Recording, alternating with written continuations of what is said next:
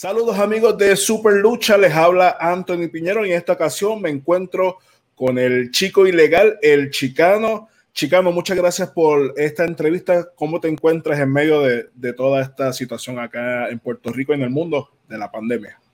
Mira, entre todo, pues, ¿verdad? Entre todo, pues bastante bien, protegiendo a mi familia, eh, terminando mis estudios online y, bueno, pues básicamente esperando con ansia el regreso, porque esto, después de tantos años uno activo, todos los fines de semana y de repente estar para parar, está bien porque me sané, todas las lesiones que yo pude haber tenido sanaron, vengo, vengo nuevo, pero me hace falta y tengo un callo.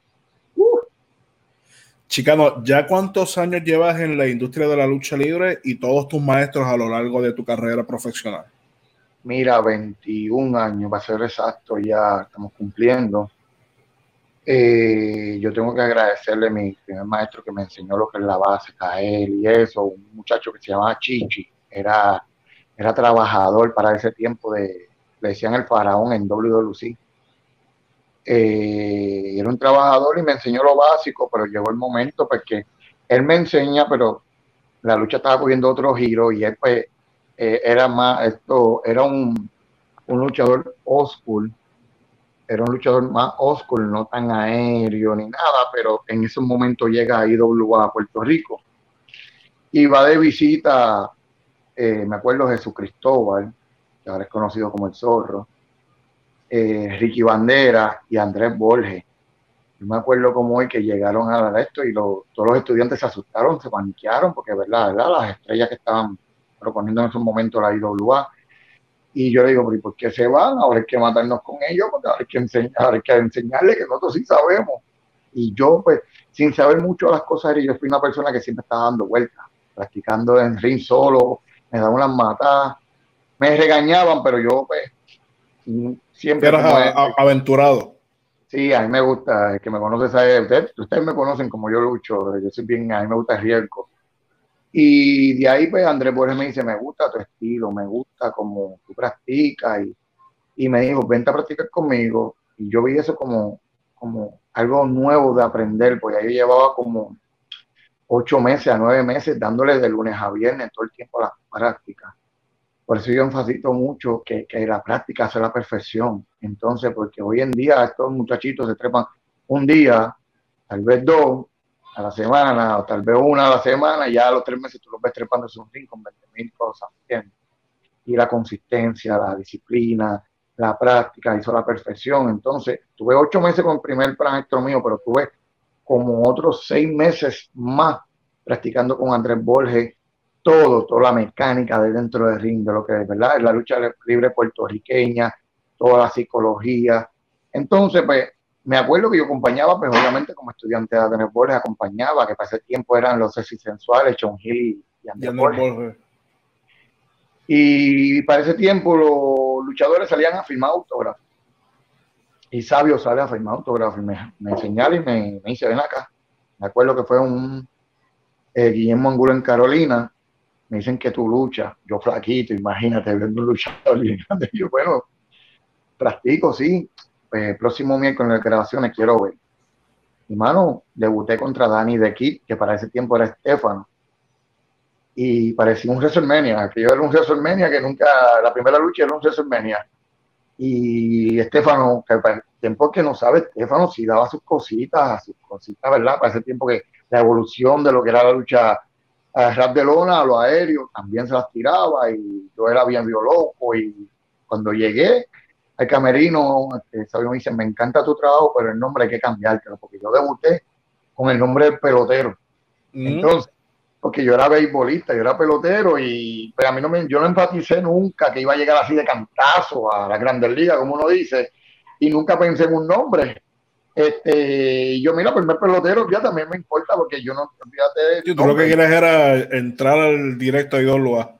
Total, y, y by the way, Conté que ya a los ocho meses tenía las conexiones que me podían entrar a Capitol. Yo se escuchaba que llegaba a Puerto Rico una empresa nueva. Y mano, yo no sé qué me dio a mí que yo dije la empresa nueva donde yo voy a entrar. Y me aguanté. Yo no fui a, nada que me querían conseguir de WWC ni nada. Y mira, lo hice de una. Me acuerdo que en esos momentos eh, me pusieron chicano y, y, de ahí para abajo, mano, hasta el sol de hoy, este, yo al principio decía, pero chicano, ¿qué es esto? Ese nombre loco. Pero cuando vi más lo que era un chicano, que era más yo, así, más estilo calle. Ah, callejero. Sí, yo lo puedo mezclar con algo. Espérate, el reggaetón estaba explotando para ese tiempo, el underground. Y yo, ah, espérate, yo puedo darle una transformación, pero vamos a darle lo que ellos quieren, que es el chicano. Y después yo lo transformo. Y así fue que lo hice y tengo que agradecerle a esas dos personas.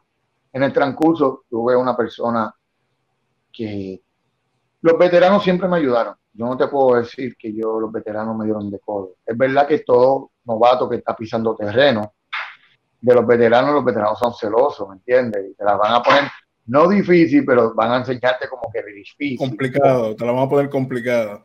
Pero los veteranos, como te hablo, como Castillo, Sabio, este, Chiqui, eh, Víctor de Bodigal, que ese era mi padre, ese fue quien me enseñó a ser, perdonando la expresión, ¿verdad? En tu podcast, como voy a hablar, ser, ser el cojonú que soy hoy en día.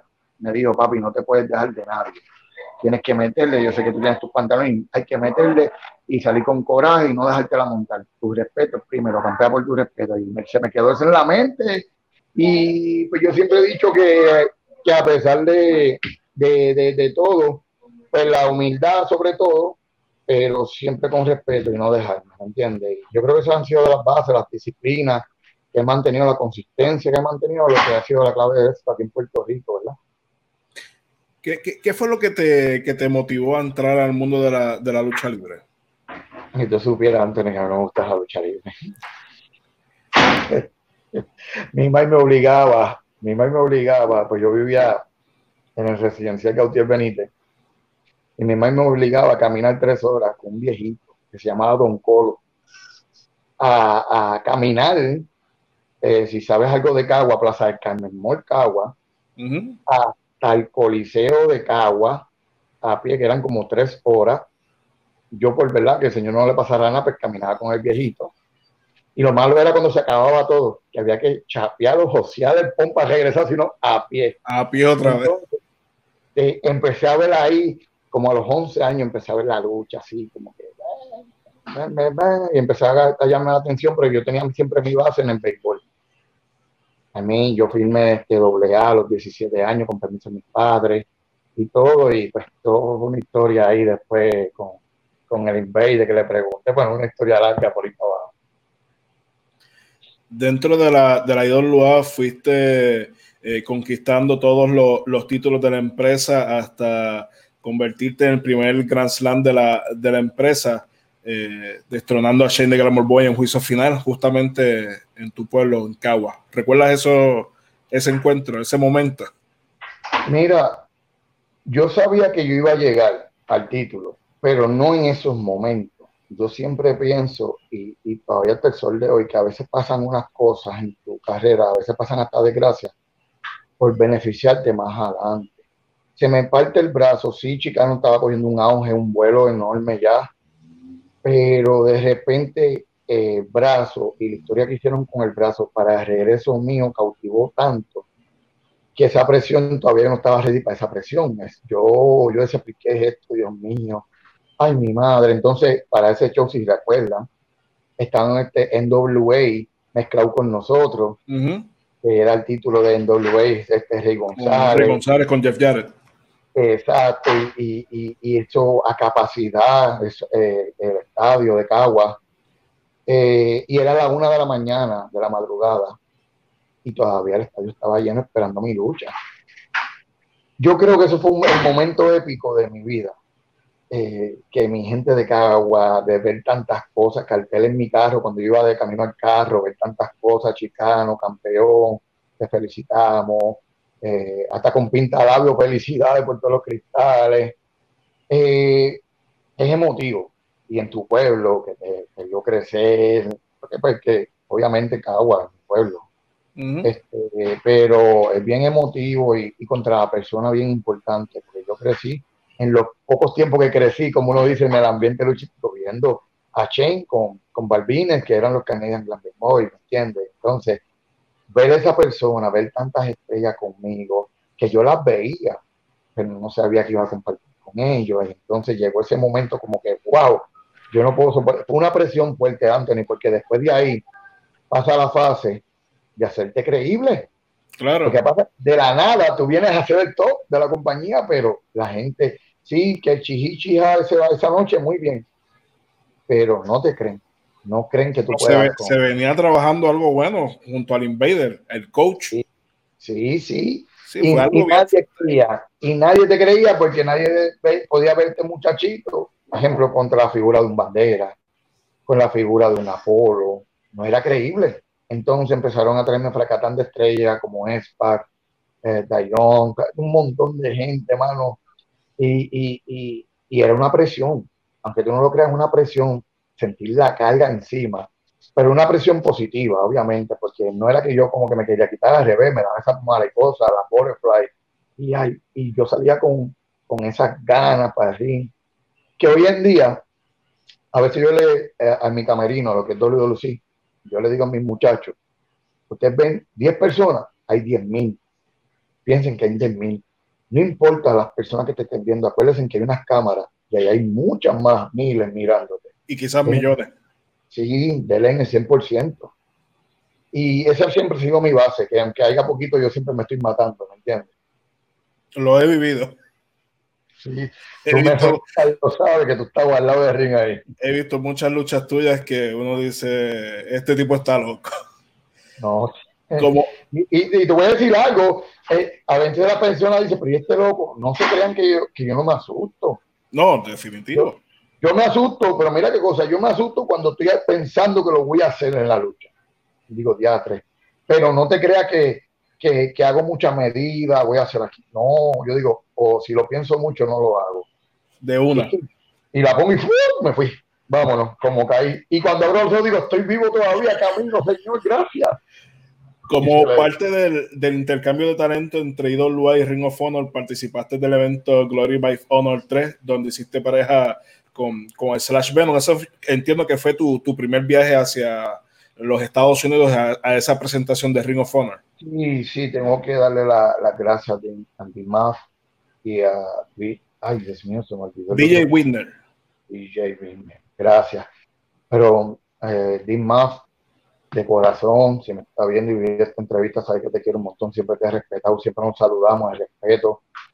Y, y lucimos bien, lucimos bien. Eso es donde tú sabes que tú haces buenas amistades y por eso es respeto, porque a pesar de que nosotros fuimos a Ring of Honor, si tú ves esa lucha, fueron como 7, 8 minutos, pero fueron los Joy Slash representando a Puerto Rico metiéndole a ellos. Y al final, ¡pam! nos sorprende. Con todo eso, al final de esa lucha, Joy Slash, cuando nos vamos, todo el público empezó a aplaudir. Entonces, eso es lo que distingue a Ring of Honor, que cuando tú das un buen encuentro, una buena lucha, te aplauden. El público lo, lo, respeta y lo agradece. Pero dame decirte algo, cosas graciosas, tanto gracioso yo en Ring of Honor. Yo iba con la mente a matarme, pero cuando llegamos a, a, a, donde iba a ser la sede de, del evento y yo veo esos juniors completos practicando las garambetas que iban a hacer. Yo dije, ¿qué yo voy a hacer aquí? Yo soy una mierda. Y yo iba con el pecho inflado de que yo era lo más, olvídate, en Puerto Rico. Pero cuando yo vi eso, esos chamaquitos en ese entonces de Rimopone, dije, no, pero espérate, yo me voy al estilo clásico de, del boricua, que es alcoroso, son uh -huh. Sí, es básicamente la etiqueta de, de, Ring of Honor en aquel momento donde todo el mundo practicaba el Strong Style. Sí, sí, así nos fuimos y nos resultó, gracias a Dios. Y yo casi no voy a ese vuelo, me acuerdo, tenía una fiebre de 43 antes de montarme, yo no sabía dónde yo estaba pasando el fiebre, estaba sudando. El Slash me decía, no, pero cálmate, me daba mucha agua y en el avión yo sudaba más. Y así hoy, hoy, hoy, hoy en día no te hubiesen dejado montarte en el avión. No, papi, chacho, me tiroteaban, me tiroteaban antes de montarme un avión. Chicano, ¿cuál fue tu momento dorado de, de la IWA? Tengo, tengo, es que son muchos, pero tengo en la mente tres. Eh, fue cuando me convertí en campeón Grand Slam. Tengo cuando me enfrenté a Booker T. y cuando me enfrenté a Samoa Joe. Esos tres me marcaron porque eran mis retos grandes uno de los encuentros que, también yo recuerdo mucho y estuve también cubriendo ese evento fue en el Roberto Clemente Walker contra Homicide. Ah, no, pero es que Homicide y yo, cada vez que nos cogemos, nos matamos ahí. Mira, tú sabes lo bueno de Homicide y yo, que, que nos faltamos el respeto siempre. Dentro de nuestros encuentros, nos faltamos el respeto. Él tiene bien claro al estilo mío, yo tengo bien claro el estilo de él. Nos faltamos el respeto. Y eso es bueno para el negocio porque nosotros durante toda la lucha nos estamos faltando de respeto, pero el show queda formidable. Entonces, eh, luchar con él da gusto. A mí me gusta. Otro de los momentos. el duro, el duro, duro, duro, que, yo decía otra vez con este anormal, porque yo le decía la. Pero eran, buenas luchas.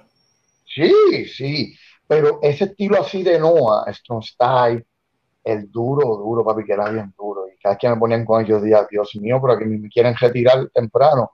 Era Bison, mano. Bison, sí, Bison Smith.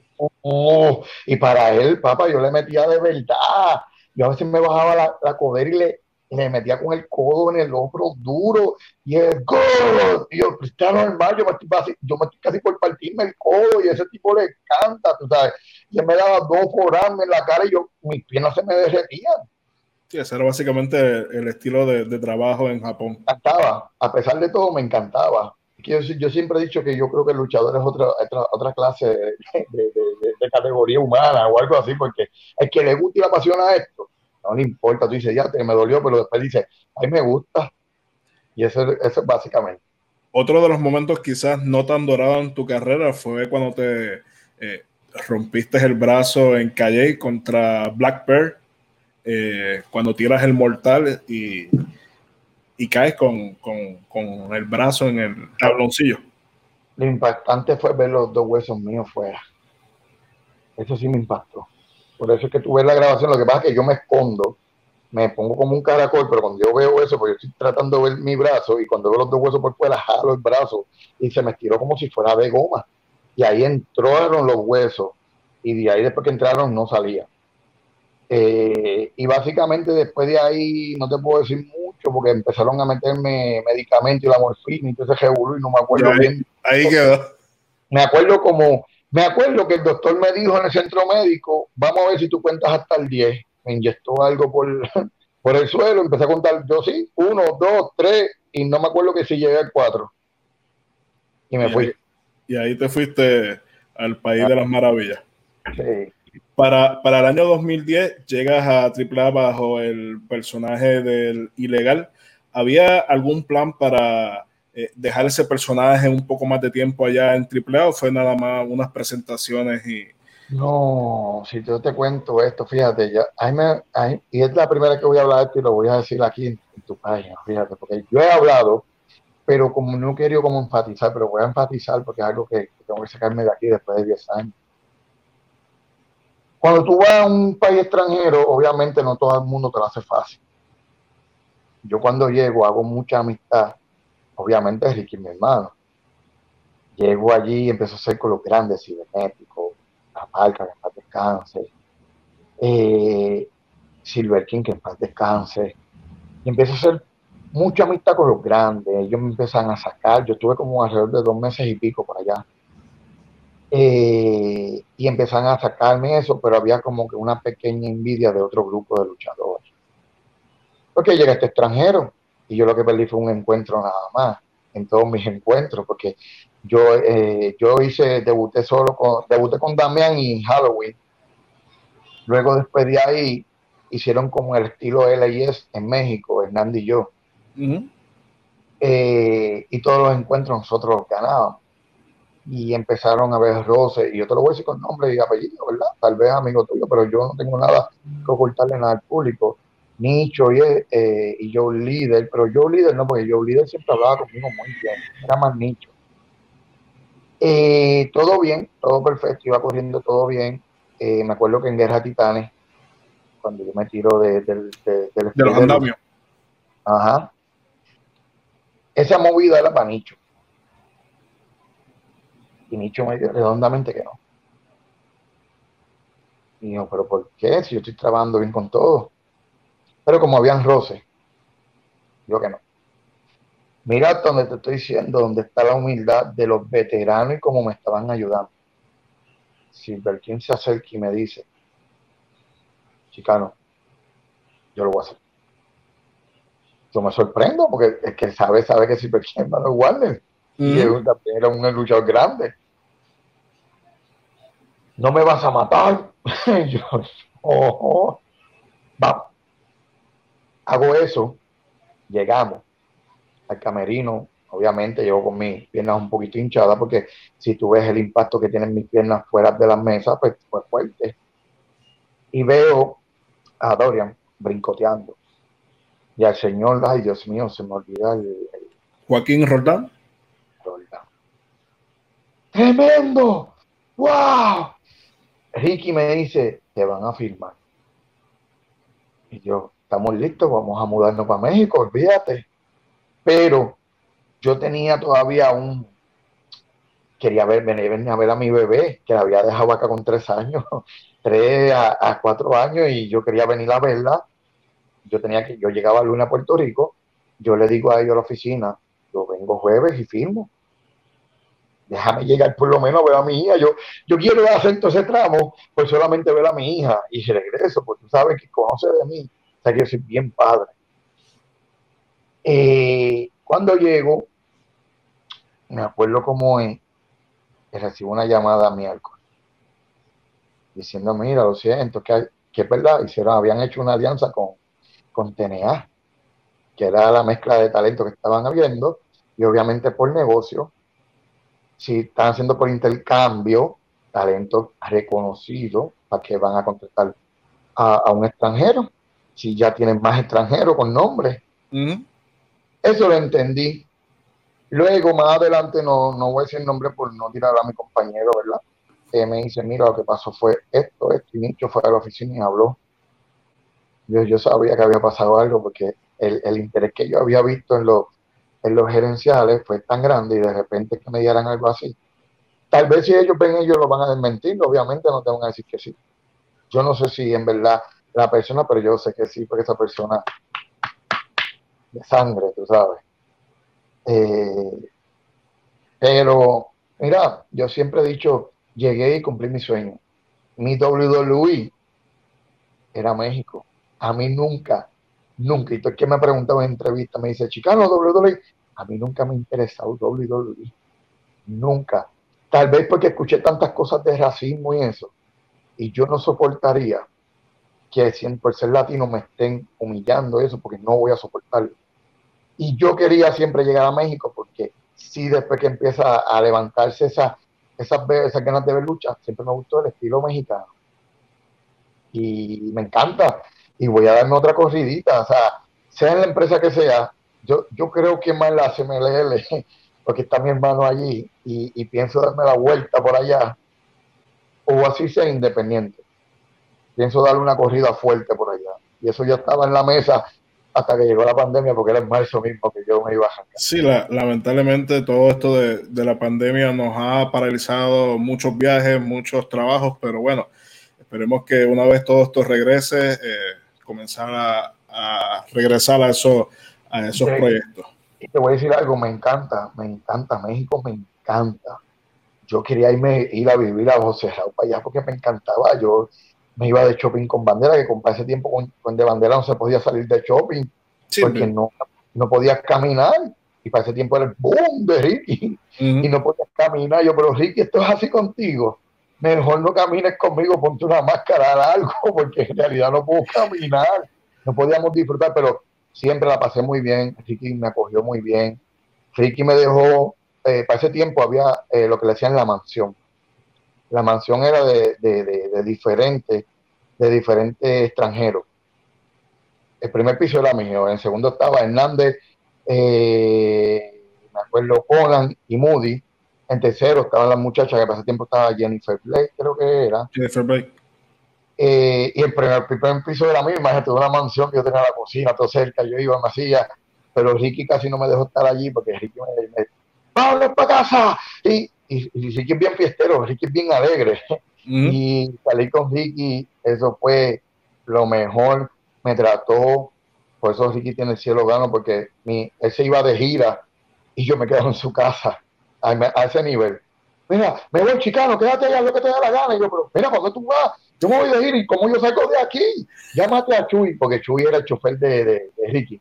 Okay. Le llamas a Chuy que te lleve donde está el bus de AAA, porque obviamente se va de gira, pero yo también tenía mis compromisos con la caravana.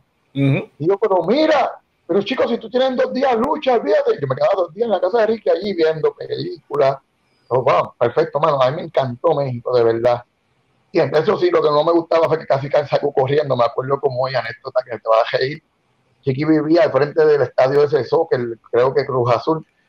El estadio el Azteca. Tú más de allá porque tú te pasas por allá.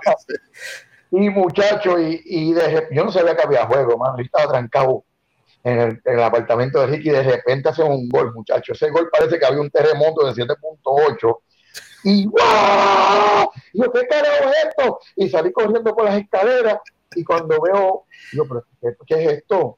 Pero esto, y cuando le pregunto a alguien, no es que ahí juegan que yo, ¡ay, con razón! No sabía que estaba metido frente a un estadio de soccer. No, no, en esos dos meses no te tocó por allá un temblor.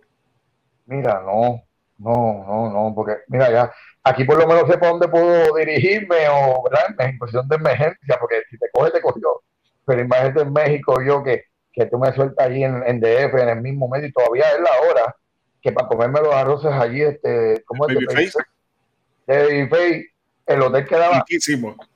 Sí, chacho, mano, yo llego allí me alto como un lechón. Voy camino en una recta y papi, cuando tú llegas allí, que tú miras para allá, hay como 20 rectas para todos lados y dices, pero espérate, ¿cuál era la recta que tenía que coger, papá? Y así me perdía, imagínate. en un terremoto no sabría para dónde ir, después no sé ni para dónde voy a regresar, ¿sabes? No, México, México lindo y querido. Tienes varias corridas en, en WLC eh, con los eh, fugitivos, llegas a WLC con, con la rabia, eh, campeonatos en pareja, pero tu momento llega en Camino a la Gloria 2015 frente a Carlitos por el campeonato universal. Cuéntanos un poquito sobre eso. Mira, eso era bien difícil, porque me la puso difícil, porque yo tenía una revancha de boxeo. Entonces, yo estaba acostumbrado que boxear en Cagua y que las luchas fueran en Bayamón, yo llegaba. Sí, recuerdo que te tiraba los dobletes. Exacto, pero yo decía, ¿cómo hago esto? Porque ahora me la pusieron difícil, la cartera en Mayagüez. No, no voy a llegar a tiempo. Entonces, esto era como que era una presión. Era presión. Y yo dije, pues mira, yo conseguí tanto, eso es lo bueno del boxeo, que tal vez la bolsa podía decir que no era la mejor, pero en auspicio yo, por ser el luchador, me ganaba un montón más. Y yo dije, pues, ¿sabes qué? Voy a tener que pagar 1.600 pesos para levantar un helicóptero desde acá la que fuera a Mayagüez, me recogiera y me llevara a, a Bayamón y después me llevara a buscar mi cajo también. Y lo difícil fue que seis asaltos, me dan un palo por las costillas que yo no la siento en la pelea. Pero cuando voy en el helicóptero, como está dándome el aire acondicionado, digo, contra, qué incómoda, ya tres, y empieza a darme ese dolor más, y más en la costilla. yo, ay, Dios mío, yo creo que tengo una costilla partida, porque no puedo respirar ya, y empezó a dolerme más, porque me estaba enfriando el cuerpo. Luego, ya tú sabes que están esperando por mí, me tengo que vestir a las millas, y subir así para el ring, papá, cuando yo caía, era como si me hubieran, me estuvieran dando un, o sea, un, un, batazo. Y, y, fue difícil, pero a la misma vez bien satisfactorio. Y yo tengo los recortes por ahí de todos los periódicos del área de Carolina, porque cubrieron. Acuérdate que yo estaba representando en ese tiempo el gimnasio Carolina, que era donde yo estaba entrenando, no Agua Buena, que yo me había cambiado para Carolina. Y fue impresionante yo decir teatro, pero yo dije, no, esto tengo que frenarlo porque los niveles van subiendo. Eran más asaltos, la preparación era más fuerte. Y la lucha libre siempre va a ir sobre todo, mano. Porque esto es lo que yo hago toda mi vida, ¿me entiendes? Toda mi vida va a ser así. Hiciste una transición al, mundo del boxeo donde hiciste alrededor de 10 peleas, 8 ganados, un empate, una derrotas, eh, si estoy correcto. Sí. Eh, ¿por qué no continuaste en el mundo del boxeo? Por esa misma razón no quería eh, seguir luchando y boxeando a la misma vez. No, no, no, fue que de repente los niveles van subiendo. Entonces ya habían peleas programadas para República Dominicana y faltando uno o dos días me las tumbaban. Imagínate estar preparándome durante dos meses bien fuerte, fuerte, fuerte y de repente faltando uno o dos días me las tumbaban. Eso me lo hicieron cuatro veces corrida. Y yo tenía que pagar ya en ese momento porque el nivel estaba subiendo. Eran casi 500 dólares de, preparación física por esos dos meses conmigo. tu grupo que, que traías también?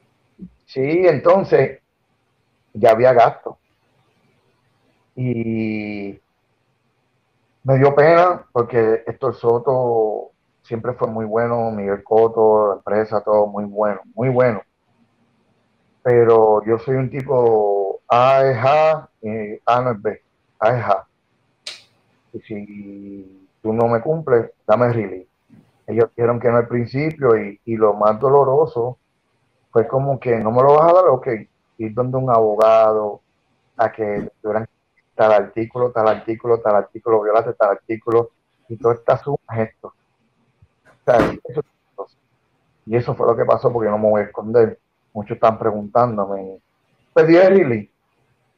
Pedí el release. Que si no hice más, no me interesaba hacer más nada por las mismas razones que te había dicho. Ya eh, la lucha, pues, ya había centralizado más para la lucha, el boxeo fue una etapa muy bonita, el cual yo no quería boxear. Yo entré en este revolú por mi hija mayor, porque pues velaba a mi hija que entrenara y nadie, ¿verdad? Que no nadie se pasara a mi hija, porque es nena.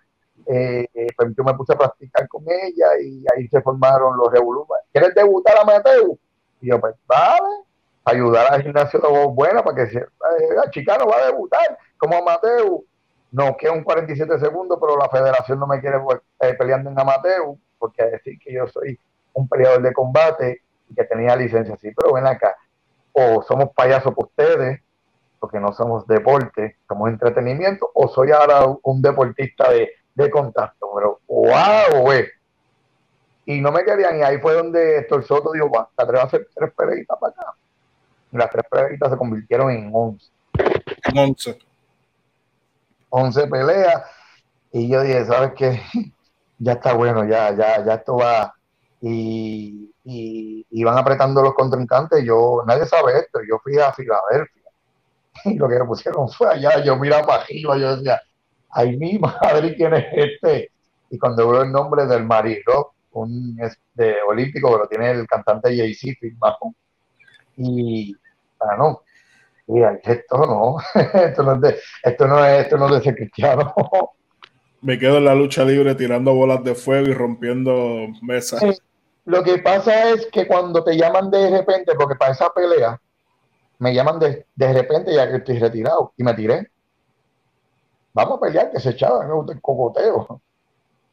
Pero decían, no, esto hay que cogerlo en serio porque aquí te pueden dar un golpe más. Acuérdate, los pesos completos todos pegan. Un solo golpe se acaba. Y yo dije, no, no, no, no. Y yo no voy a volver a coger esto tan en serio como estaba antes afincado con los cotos, que yo me levantaba todas las mañanas, eran cuatro y cinco millas correr todas las mañanas. Eso es disciplina, lo que yo siempre he dicho, ¿me entiendes? Yo podría ser el tipo eh, más ridículo para mucha gente en el boxeo, pero este ridículo está ganándose 20 veces lo que muchos boxeadores ya activos estaban ganando aquí en Puerto Rico. Y yo, pues está bien, si eso usted me llama ridículo por eso, yo sigo siendo ridículo. Sigan llamándome ridículo, que sigan llegando los contratos y los, y los pisadores muchacho tenía palo viejo como auspiciador, tenía paz, ¿me entiendes? Ah, para ese tiempo estaba este Mr. Cash. yo tenía un montón de corruptos al lado mío, no sabía. Luis Carlos Acevedo, que está en la federal, el CPA, y, y, todo eso.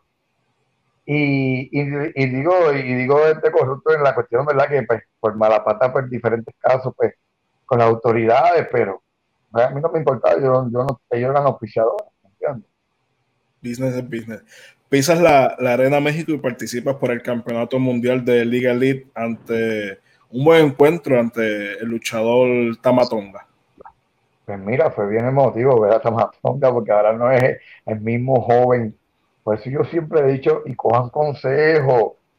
Eh, voy a poner este espacio para aconsejar a los luchadores cojan consejo, nunca miren a nadie por encima del hombro, porque cuando él hizo su, su pequeña carrerita aquí, todo el mundo veía a ese muchacho intrucita en bota, como perdonando la expresión, y verdad, es un podcast, pero voy a decirlo, como un pendejo. Pero mira dónde llegó el pendejo ahora. Y ahora todo el mundo quiere luchar con el pendejo. Sin embargo, yo lo traté con, como el respeto. Anthony, tú me conoces, tú sabes cómo yo soy un camerino, soy recto, pero respeto. Y siempre con respeto, no burla. Y mira, llegué allá cuando yo lo veo, fuck, mira con quién es. Y wow, y bajar por esas escaleras, papi, eso es impresionante. Y, es, algo cómico porque yo nunca he visto un stage así y me ponen en esa puerta ahí detrás y de repente eso hace y se abre y ya tú sabes que tú ves eso. ¡Ah! Dios mío, ¿qué es esto? Pero no es lo mismo vacío, que me lo habían hecho vacío, a cuando ya había gente. Y digo, ¿qué es esto, señor? Pero me encanta, yo siempre he dicho que, que después que, uno... Es la, arena más importante de México, la catedral.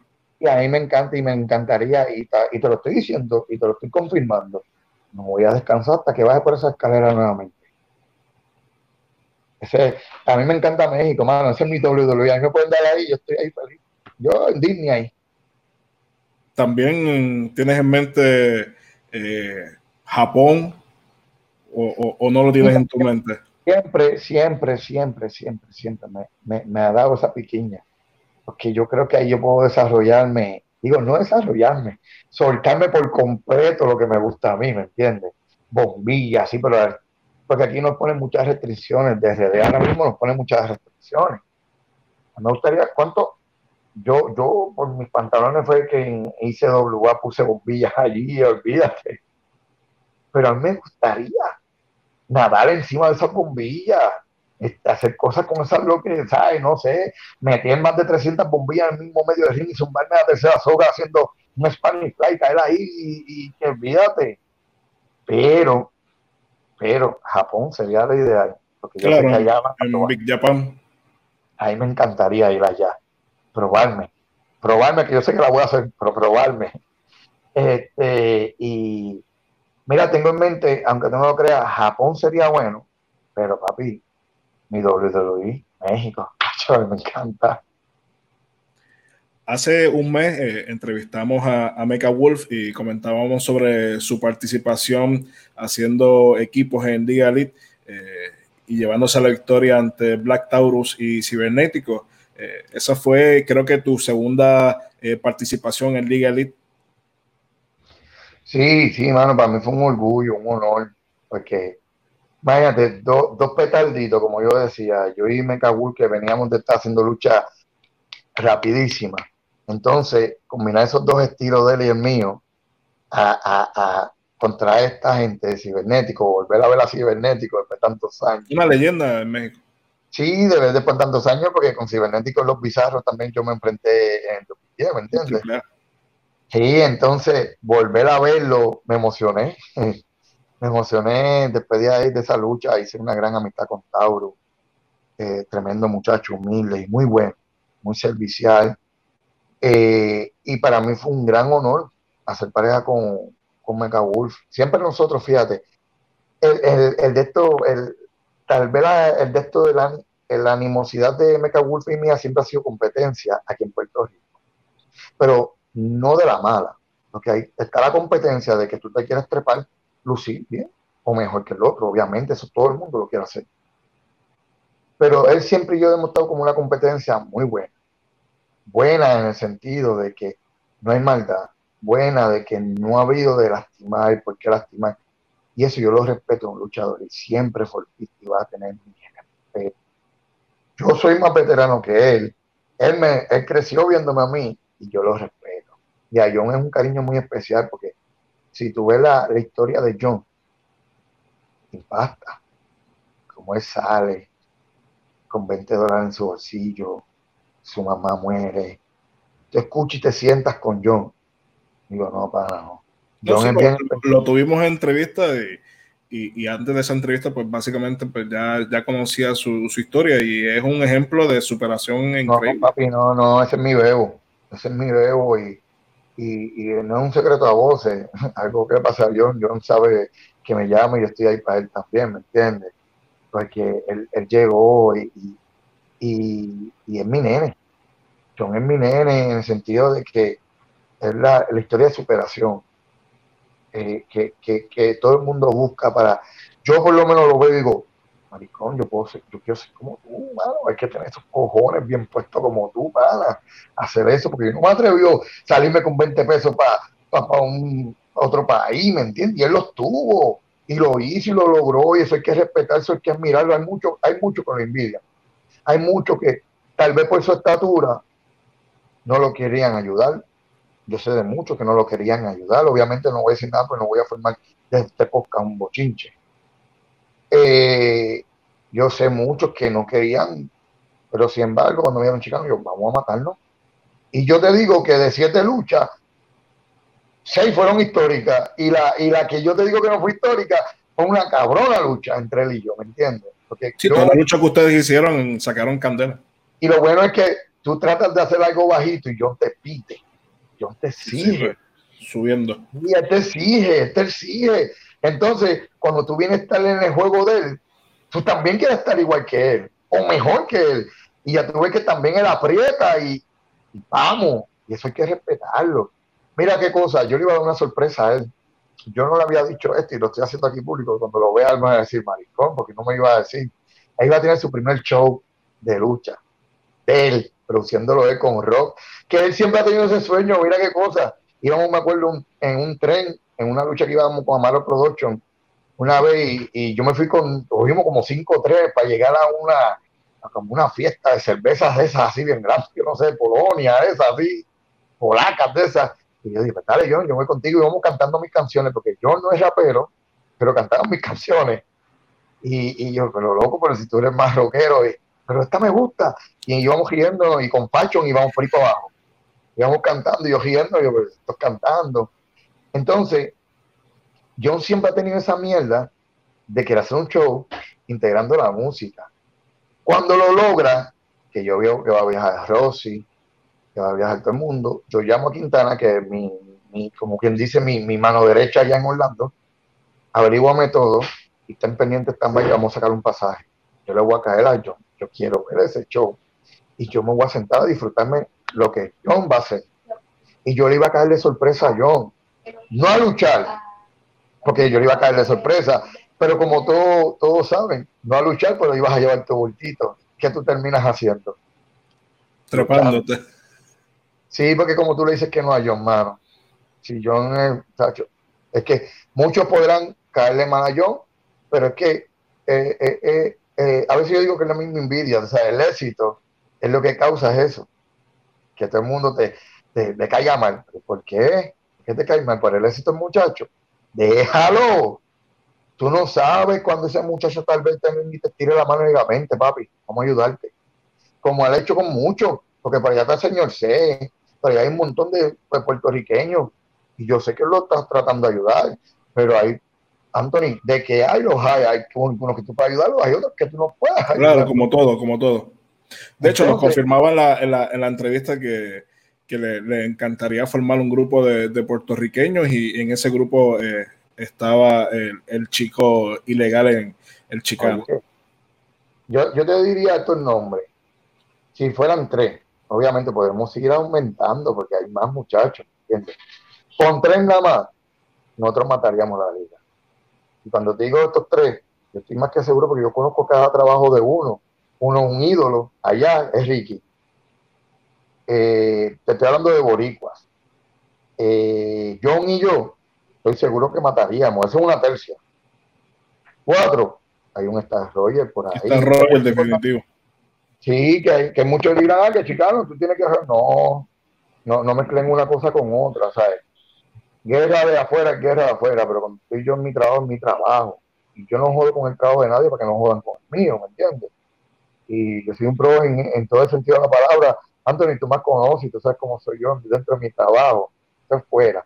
Un Star y un quinto. Ese quinto se lo puede pelear un montón de personas, ¿sabes?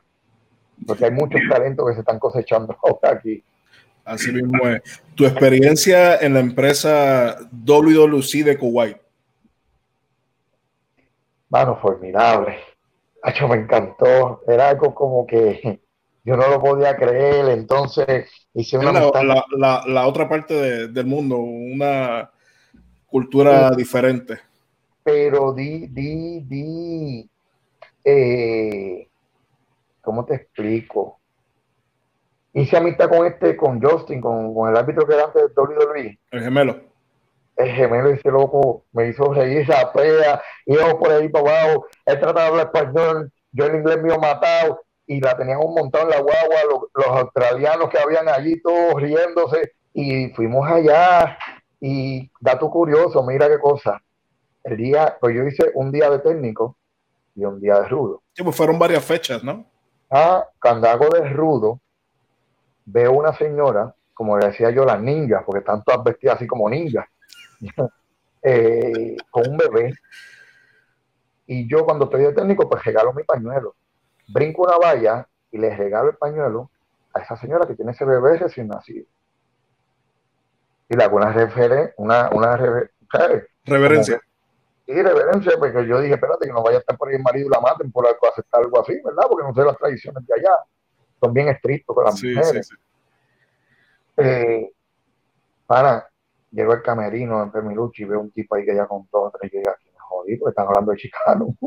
Escuchaba chicano mal dicho, yo, ¿qué yo hice? Ya, tres papá. Me dice, ese pañuelo que tú le diste, yo, ah, este es el marido, me jodí. Ese es mi bebé. Y yo soy el jefe de todo esto. Ah, yo fui con dos maletas. Eso era como un ron, ¿Tú has visto los eventos de Ronnie Coleman? De, de, fisiculturismo, que hay un montón de... Sí, sí, sí, él, él, él, es dueño de una marca de allá de proteínas y eso. Y para, eso, había un montón de, de, de bultos, camisas, papi, me llevaron, lo único que me hizo es follow me. Yo me fui detrás de él, en cada boot me hizo coger ropa, yo cogía una camisita y un pantalón, no, more, more, yo salí como con 20 sets de, de, de ejercicio, tres pares de botas, bulto y digo, pero tengo un problema y a dónde yo he hecho esto. Ah, no hay problema, me llevó otro bus de, bulto, ahí empezamos a empacar.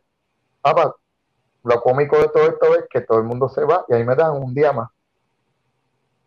¿Verdad? Por, por, por la sutileza. Yo no, pero yo no quiero esto porque ahora como yo me, yo no sé, ¿sabes lo que tú vas a Kuwait y, y esos son así en circulitos y líneas? Y, sí, sí, me pasó en Qatar, o sea, era prácticamente igual. Y decía, ¿qué es esto? ¿Dónde? Ya, y el tipo, y el chofer me deja allí al frente. Y, ajá, ¿y para dónde yo voy? ¿Por dónde es mi aerolínea? Y pa, yo, yo sudando, me faltaba una hora y media para mí, y yo así toda una fila enorme, pero gracias a Dios, muchachos, llegué a tiempo, lo monté y la pasé espectacular. One One se llama, la, creo que la proteína, One One. Sí. Cantó Austria, me encantó. Saludo a Killer Bambi, eh, eso allá es bellísimo, Austria. Yo, una de las ciudades, aparte de México, que me gustaría, yo creo que sería Austria, es como lo ven en las películas, el sueño, un 2% de criminalidad, imagínate cuando le pregunto allá a las personas, yo, wow. Se fue para el, Grand Prix. En al área que fui, yo no sé las otras áreas, pero al área que fui. Pero Austria se ve que todo es tranquilo y es lo mismo. si no has ido, el día que tú vayas, tú te vas a enamorar, porque es como las películas, el campo, el laguito, el atardecer, y dices, wow, y toda la gente bien chévere. Allá estuve con Rey Misterio, con Oscar, comiendo eh, espagueti, porque un, un fiebre de espagueti, nos fuimos a comer espagueti. También estuvo por allá Alberto de Río, Tahitian Warrior. Allá, y bien chévere, hermano. Bien chévere. Yo creo que los alborotosos que llegamos ahí fuimos nosotros. Pero latinos juntos, imagínate dentro de, tu carrera, uno de los, de los feudos más, más calientes fue versus Mecha Wolf, en lucha de sillas, mesas, escaleras, y, todo culmina en, ese encuentro enjaulados de Noche de Campeones por el Campeonato Universal. Mira, es como te digo, cuando me dicen para trabajar con 450, 450, ok, a 450 lo veían antes como un junior no lo veían con esta madera de, ese heavyweight. Me dicen para trabajarlo. Yo lo primero que quería ver cuando llegara a Forfista a WWE era su mentalidad. Primer encuentro, vi que su mentalidad humilde. Ok, fuimos apretando. Porque obviamente vamos a trabajarlo. Vamos a trabajarlo. Vamos a trabajarlo. Entonces, eh, según van pasando las luchas, el muchacho me va demostrando que él cría. Me encanta, me encanta cuando me demuestran eso y sacan al, al chicano que estaba guardado, porque era como que no había un talento que me moviera en esos momentos al nivel que me estaba moviendo este Mecha Wolf, ¿me entiendes? Pero por llega a sacarme el chicano de Igua, el que era rápido. El extremo, el aéreo. Y vamos, y me gustó y fuimos subiendo de nivel a nivel, de nivel a nivel, a tal nivel que una lucha de domingo, yo salí de una lucha que no era grabación, a cogerme 17 puntos en la frente que me di con un dron. Eh, y yo decía, ¿qué es esto? Un domingo. Y, y a chorro, pero me encantó esa travesía. Me encantó el trabajo porque a pesar de que me derrotó en la lucha de la jaula, que hizo el forfeit encima del pecho de la jaula, cuando yo me bajo de ese, de ese esto, el público empieza a aplaudir y a gritar, chicano, chicano, y se me aguaron los ojos porque yo dije, logré, logré, pues neta, logré lo que muchos no quieren hacer. Sí, el reconocimiento. no, y, Anthony, sobre todo, la, ayudar a esta cepa nueva, porque ellos se creen, los veteranos se creen que son eternos, que no vamos para abajo. Y si yo no creo cepa nueva, yo no tengo tampoco taller. Porque tú te vas a cansar a mí de verme nada más con, con Gilbert todo el tiempo si vamos todos los fines de semana Gilbert y Chicano, no te va a cansar, porque crear nuevos talentos, hacerlos creíbles y subiéndolos poco a poco y hacerlos creíbles. Tengamos uno, vamos al otro. Yo soy el único luchador que tuve bien versátil, que estoy en Universal ahora, y de repente te bajo a, un, a uno de la televisión. Pregúntame si me es parte, ¿Es parte del trabajo de un luchador? Pero así no lo ven otros luchadores. No, claro, definitivo. Tú lo bajas de un Universal título de la televisión, tú lo quieres votar. Y si supieran que ese es el reset que tú te tienes que dar para no quemarte. Y para volver a subir. Esa es la clave de Chicano durante 21 años. Tal vez los 21 no estuve arriba, pero yo te aseguro que de mis 21 17 estaba arriba. Y si no estaba arriba, obviamente cuando te digo arriba, estaba siempre sonando en las historias. ¿Por qué? Porque estoy arriba, va abajo, ah, bájate de categoría. No, yo no bajé de categoría al revés. Vas a ver, si tú eres bueno, si tú eres bueno de verdad y estabas haciendo el trabajo en el Universal, tú vas a hacer el mismo trabajo con el título de la televisión. Y vas a hacer que la gente esté pendiente a tu historia, si tú eres bueno de verdad. Si tú vas con las mierdas estas de no trabajar, ah, yo no voy a hacer nada porque esta gente me bajaron para acá abajo. Papi, tú eres más mierda. Si tú piensas que eres una mierda, tú eres más mierda, porque el luchador se supone que se da un reset y empiece de abajo a escalar, a escalar, que te dé nuevas, nuevas metas, nuevas metas a seguir hasta que llega. Oye, el título universal va a llegar en cualquier momento porque tú vas a estar tan y tan over que te tienen que usar, te tienen que usar porque el público. Sí, por, default vuelves otra vez a, al campeonato. Claro, el público lo va a pedir. Y entonces, eso es lo que no entienden muchos luchadores hoy en día muchos veteranos. ¿Entiendes? Además de, luchador profesional, boxeador que ya lo comentamos, eh, artista de, música urbana, ¿qué te resta por hacer eh, al chicano? Mira, estoy terminando mi estudio personal training. Ya sería el cuarto título que estudio. Eh, pero es que, Anthony, yo tengo yo tengo mi vida bien vivida, con cosas que me gustan y formada a que si me pasara algo en la lucha libre que no pudiera ejercer más, poder ganarme la vida y mantener a mis hijos, que es muy importante, ¿me entiendes? Porque no toda tu una vida tú vas a poder estar. A me encantaría que papá Dios me diera la salud que le dio al Invader para llegar a tantos años estar luchando pero también tengo que pensar que si no me retiro antes, tal vez vaya a empezar los achaques, porque tal vez Pepe habrá luchado bien, pero no se arriesgó tanto como yo en su juventud y mis golpes empiezan a salir de temprana edad. Sí, comienzan a pasar factura. Y, y, yo no quiero tampoco dejar de caminar, ¿me entiendes? Entonces, como que hago otras bases pensando en que cuando yo me retire yo poder estar bien. Y estoy muy bien con lo, por ahora estoy muy bien con, con lo que estoy haciendo, que, que, es la lucha y la música, que estoy bien full, full, más full que nunca ahora en la música. Tengo muy buenos productores que le envío saludos a Flaco de Normality Record, eh, siempre mi corillo de Estrada y eso, que están siempre pendientes a mí, pendientes a que no me descarrile. A veces cuando me pongo peleón por las redes, ellos mismos me pegan freno, chico. Mr. Facebook Live. Sí, no hagas eso, aguántate. Y, y, ellos están como también, este, como, ¿sabes? Que te pueden administrar tu página y están por sacarme a mí mismo y ponerme, ponerle otras cosas, añadir otras cosas a la clave para yo no poder entrar.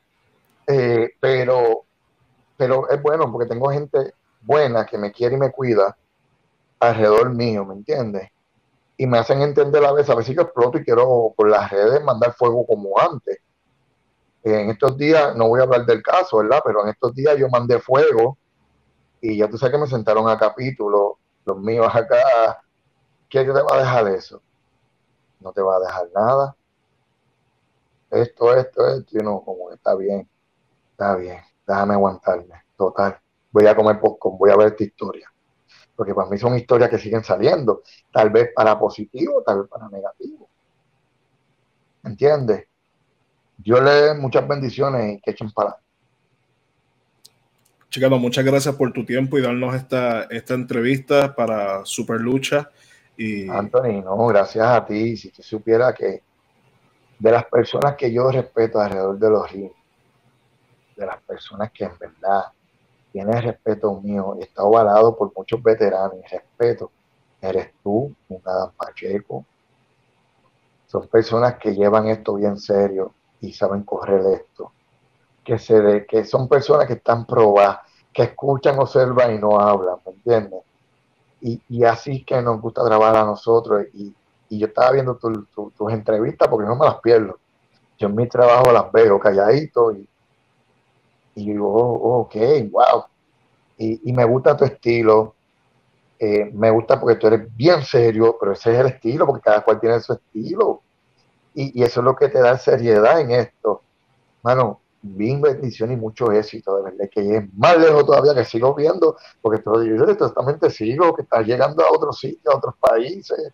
Yo también leo las cosas que tú pones, con las cosas de Orlandito y eso. Digo, wow, qué bien, bendiciones, porque gente buena que necesita siempre así, porque la que, la que tiene maldad, existe el karma. Cuando una persona tiene maldad, existe el karma, mano. No hay por qué lastimarlo, el karma se encarga. A ver, acuérdate de eso, siempre. Nunca hagas daño, el karma se encarga. Por eso, por eso estoy bien frenado ahora y estoy así. El karma se encarga. Um, bueno, chicano, los fanáticos promotores, ¿dónde te pueden conseguir en tus redes sociales? Mira, me consiguen, a mí personalmente me consiguen por el Chicano Coto en Facebook, Chicano Coto en Facebook, en Instagram me conoce, eh, me consiguen por Chicano rayita abajo, el chico ilegal, eh, ahí me pueden escribir, estoy completamente independiente, no tengo a nadie corriéndome de los bookings, yo estoy yo tú a tú. O sea, es más fácil tú a tú porque eh, a veces pues estoy yo más un falle, como trabajo estoy 24 horas, estoy de esto, puedo yo, no quiero ocupar a nadie, ¿me entiendes? Porque las otras personas también tienen vida. Esto es, esto es un sub y baja, como que estamos un fire de repente, eh, no estamos, yo siempre a mí, a los que me manejan mis cosas siempre ganan dinero en mi buqueo, pero cuando no hay buqueo no ganan, entonces pues yo dije, no, espérate, vamos a hacer lo siguiente. Yo lo voy a coger yo porque no, no es como que algo tan difícil, una llamada de esto, eh, acostumbrarme a coger una, una libretita y apuntar una agenda es lo difícil. Y ahora están los celulares, tengo 50 cosas conectadas que me van a despertar como quiera y me van a decir, si tú supieras que yo sabía, yo decía, ayer yo fui, llegué tempranito pensando que era contigo, de Jeulú. Digo, pero no era hoy, es mañana. Pues yo lo puse el día anterior a que me sonara para recordarme que tenía algo contigo, ¿entiendes? Entonces, así estamos trabajando ahora y vamos muy bien, Anthony. Muchas gracias, de verdad, todo corazón, mil éxitos con tu podcast. Eh, a todos, gracias por su gran apoyo, mil bendiciones. Eh, a veces yo, este mensaje para el público, yo a veces, yo sé que soy bien controversial en las redes. Eh, no me van con un personaje porque ese, ese cuando explota soy yo en realidad. Pero es que a veces hay cosas que no me las puedo masticar no las puedo tragar, ¿me entiendes? Yo soy así, soy bien sincero. Por eso me ganaron muchos enemigos, por ser sincero, pero los que tengo como amigos son amigos que yo le llamo real, porque se van igual que yo, ¿me entiendes? Y le pido, ¿verdad? No porque te, le diga mil bendiciones, ah, este se cree cristiano, no, yo creo en mi Dios, pero sí le doy muchas bendiciones a todos. Gracias por su gran apoyo, gracias Anthony por esta entrevista.